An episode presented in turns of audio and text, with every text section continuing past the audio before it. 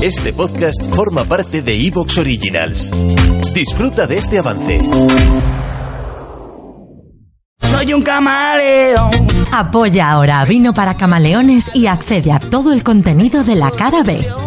Encontrarás cursos, catas de vino, las noticias de la semana, monográficos y las historias perdidas del mundo del vino. Agradecemos tu apoyo, camaleón. Un programa de Evox Originals. No vamos a cambiar, aunque lo diga la corriente,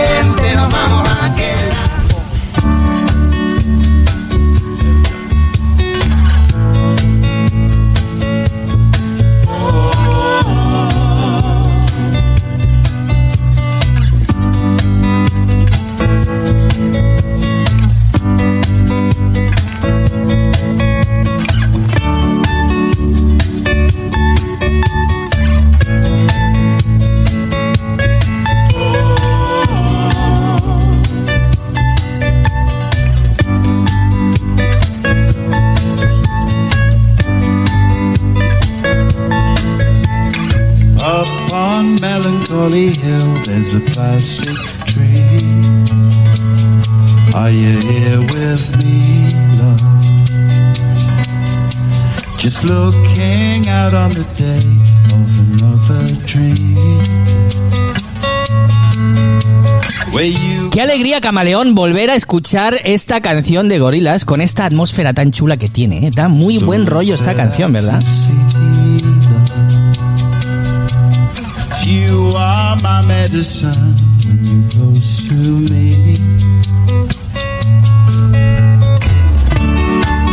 Pero claro, me alegro tanto de escucharla, no por la canción en sí, porque si suena, quiere decir que conectamos con nuestra sumiller de guardia.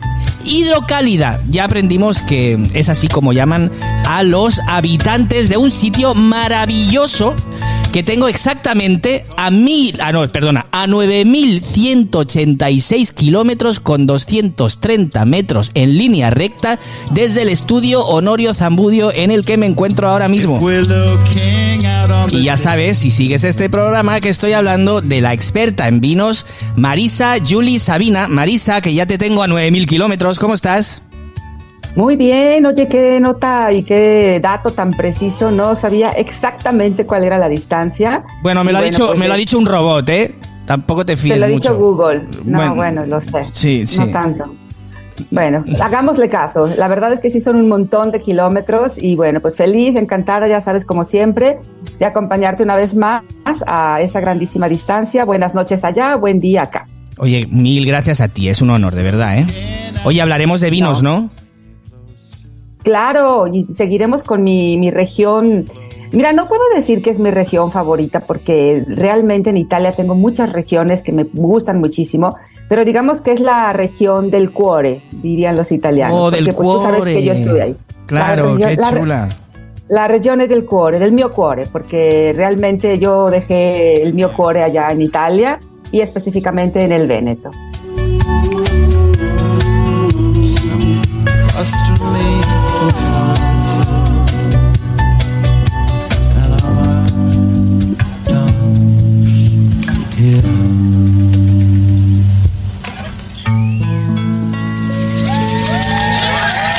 Vamos a aplaudir, aplaudir. Eh, pero aplau- te aplauden a ti, Marisa. Escucha, pues eh, si tú tienes el cuore allí en esta región, lo más chulo que podríamos hacer es hablar, por ejemplo, del Prosecco. ¿Qué te parece? Burbujas, unas cuantas burbujas. Pues me encanta porque yo no sé en España, pero aquí en México, hoy, ¿qué día es exactamente? Hoy es día 21 de febrero y ¿qué crees? Ya empieza a hacer calor. Entonces a mí la burbuja, el prosecco, me, ya me, me inspira a hablar de un vino fresco y con todas estas notas, porque sí, ya te vi la cara, pero aquí en México ya empieza el día de hoy a hacer un poco de calor. Aquí también ha hecho calor hoy, ¿eh? Hoy hemos Ah, estado pues a bien. 20 grados ya.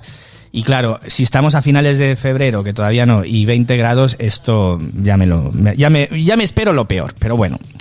Escucha, pues nada, eh, tú, eh, tú que has estado allí, eh, mira, por ejemplo, el otro día que hablábamos del chat GPT, que lo sabe todo y, y que es un robot que habla de vinos eh, mejor que cualquier sumiller del mundo, pero él no ha tenido la suerte de vivir allí como tú. ¿Eh? ¿Por qué es un robot? ¿Y por qué no puede salir? Y entonces, por eso es más interesante hablar contigo que con ningún robot del mundo.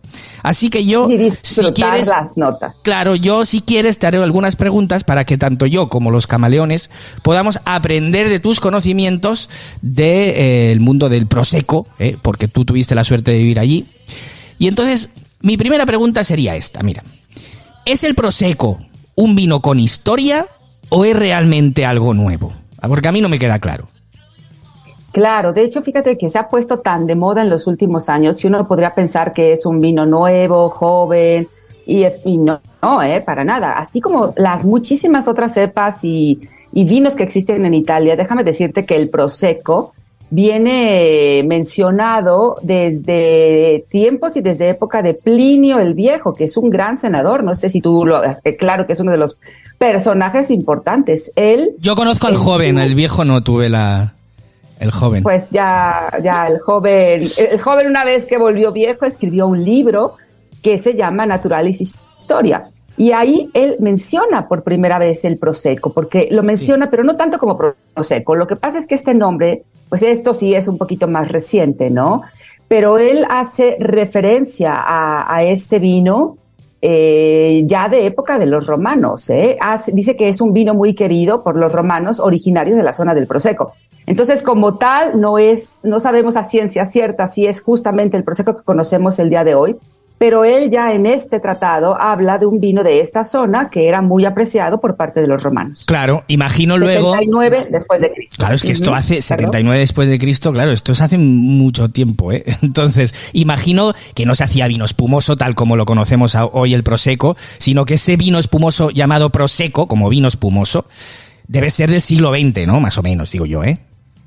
Sí, y te voy a decir otra cosa. Lo que pasa es que anteriormente el Prosecco, al Prosecco le, le llamaban a la uva Prosecco. Mm. Ahorita ya la sa- sabemos que se le llama glera, pero ¿por qué? Pues porque el consorcio para tutelar el vino le cambió el nombre, porque antes la uva se llamaba Prosecco y de repente en el mundo empezaron a aparecer Prosecos en China, en Sudamérica, porque era de uva Prosecco. Entonces el consorcio dice, no, no, esto no puede pasar, este vino es nuestro, es de esta zona, le cambiamos el nombre, le ponemos glera a la uva y a la denominación le dejamos el nombre de Prosecco. Entonces Ya. tú ya puedes hacer un vino espumoso glera de cualquier otra parte del mundo, pero el Prosecco es nuestro. Claro, así no lo pueden imitar. Pues muy bien, muy bien por los italianos. Siempre, siempre más allá en el marketing, la verdad es que son bastante buenos, ¿eh? Hay que reconocerlo.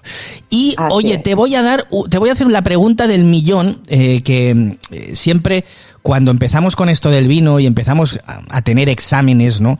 Eh, de vino espumoso, ¿cuál es la diferencia entre prosecco y otro tipo de vino espumoso?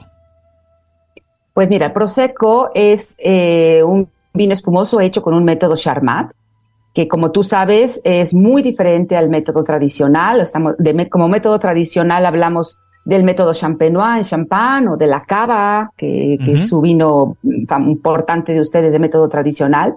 El Prosecco es un método Charmat, un método mucho más sencillo. El vino es mucho más fácil, rápido de hacer, pero no solamente en el proceso de producción. El tradicional al menos tiene que tener nueve meses en contacto con las lías dentro de la botella para provocar esta segunda fermentación del gas carbónico.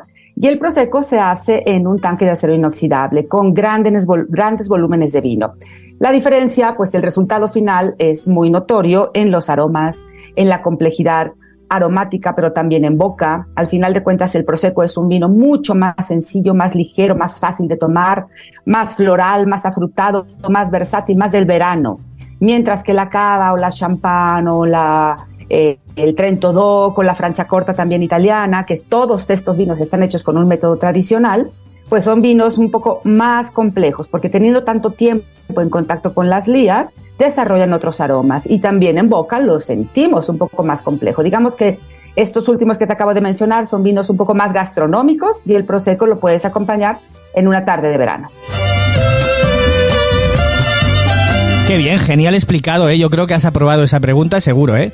Eh, es verdad que los dos necesitan burbujas, solo que cogen las burbujas de diferente manera, ¿no? Una por el método Charmat, que es simple y llanamente cerrar el tanque con el vino, añadirle levaduras y azúcar, y que ahí las burbujas se queden atrapadas y hacer vino espumoso, que es verdad que va a tener en, en el sabor eh, más matices de vino joven, ¿no? Como de pera, ¿eh? como de manzana verde. A mí me gusta mucho eso, ¿eh?